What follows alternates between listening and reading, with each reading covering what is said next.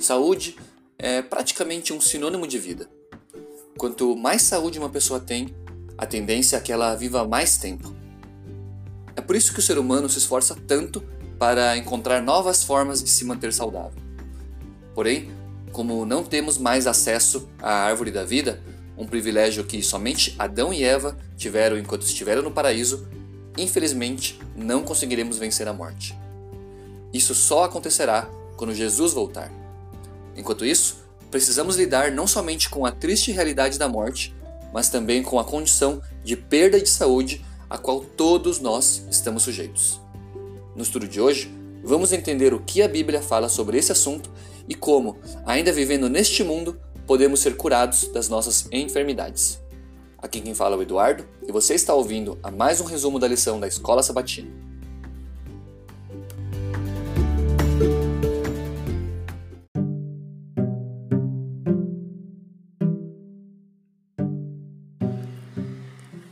A perda de saúde passou a ser uma realidade para o ser humano após a entrada do pecado neste mundo.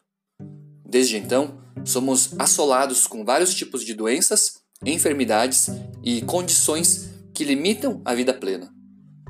O curioso é que a perda de saúde não é algo que faz distinção de pessoas. Você pode ser rico ou pobre, alto ou baixo, careca ou cabeludo. Não importa o seu sexo, classe social ou idade, você provavelmente já sofreu ou ainda vai sofrer por conta de algum mal relacionado à saúde em sua vida.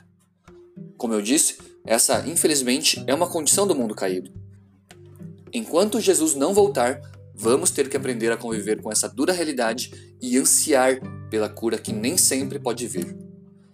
Mas o que a Bíblia nos ensina sobre esse assunto? Devemos apenas cruzar os nossos braços e ver os nossos entes queridos, amigos e familiares tendo suas vidas ceifadas pela perda de saúde? É claro que não. Para começo de conversa, precisamos aprender a cuidar do nosso corpo. Vale a pena lembrar o que 1 Coríntios 6, nos versos 19 e 20, nos diz: Acaso não sabeis que o vosso corpo é santuário do Espírito Santo, que está em vós, o qual tendes da parte de Deus, e que não sois de vós mesmos? Porque fostes comprados por preço. Agora, pois, glorificai a Deus no vosso corpo. Ou seja, o nosso corpo é santuário do Espírito Santo. Portanto, devemos cuidar bem dele, recorrendo à prática de exercícios físicos, alimentação saudável, repouso adequado e muitas outras recomendações ligadas à saúde.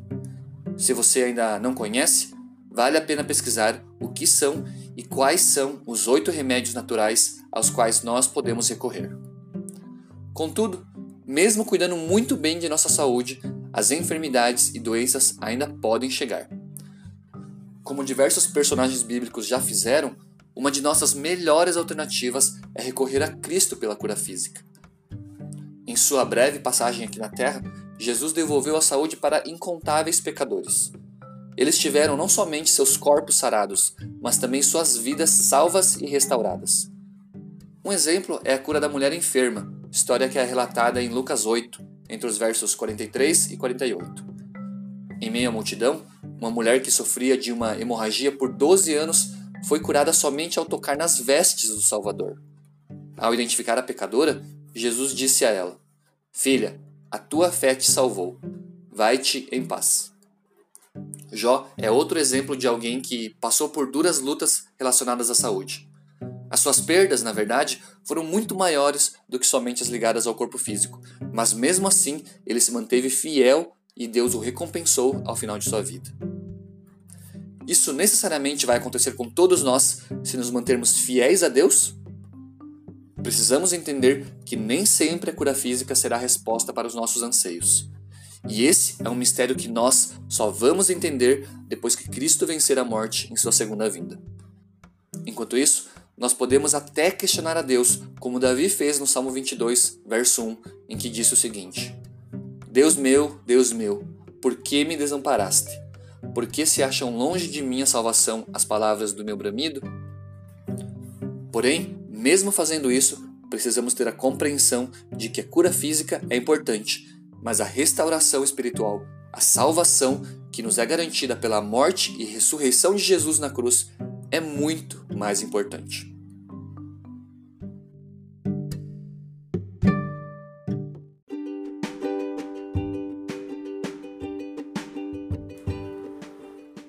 Perda de saúde certamente é um dos maiores problemas que enfrentamos atualmente. Quem já não sofreu ou ainda sofre por conta de doenças e enfermidades que assolam o nosso corpo ou de nossos familiares e amigos? Sentimos ainda mais essas dores quando elas realmente acontecem com pessoas próximas a nós. O desespero pode ser tão grande que realmente questionamos a Deus e por vezes até ficamos bravos com Ele. Mas a escritora cristã Ellen White, no livro O Maior Discurso de Cristo, página 13, dá-nos uma visão diferente acerca desse assunto. Foi por meio de sofrimento que Jesus alcançou o ministério da consolação. Em toda a angústia da humanidade foi angustiado. Toda alma que entra em comunhão com Ele neste ministério tem o privilégio de participar de seus sofrimentos. O Senhor tem graça especial para outorgar ao que pranteia, graça cujo poder é abrandar corações e ganhar almas. Seu amor abre caminho na alma ferida e quebrantada e torna-se bálsamo curativo para os que choram. Podemos ver assim que Jesus sente todas as dores que nós sentimos. Por isso, não adianta culpá-lo pelo que aconteceu e acontece com a humanidade. Precisamos entender que vivemos em um mundo caído, cuja realidade também é a doença e a perda de saúde mas que há uma promessa de vida eterna para os que creem em Cristo. Esse é o meu desejo e a minha oração para você hoje. Um forte abraço e até o próximo estudo.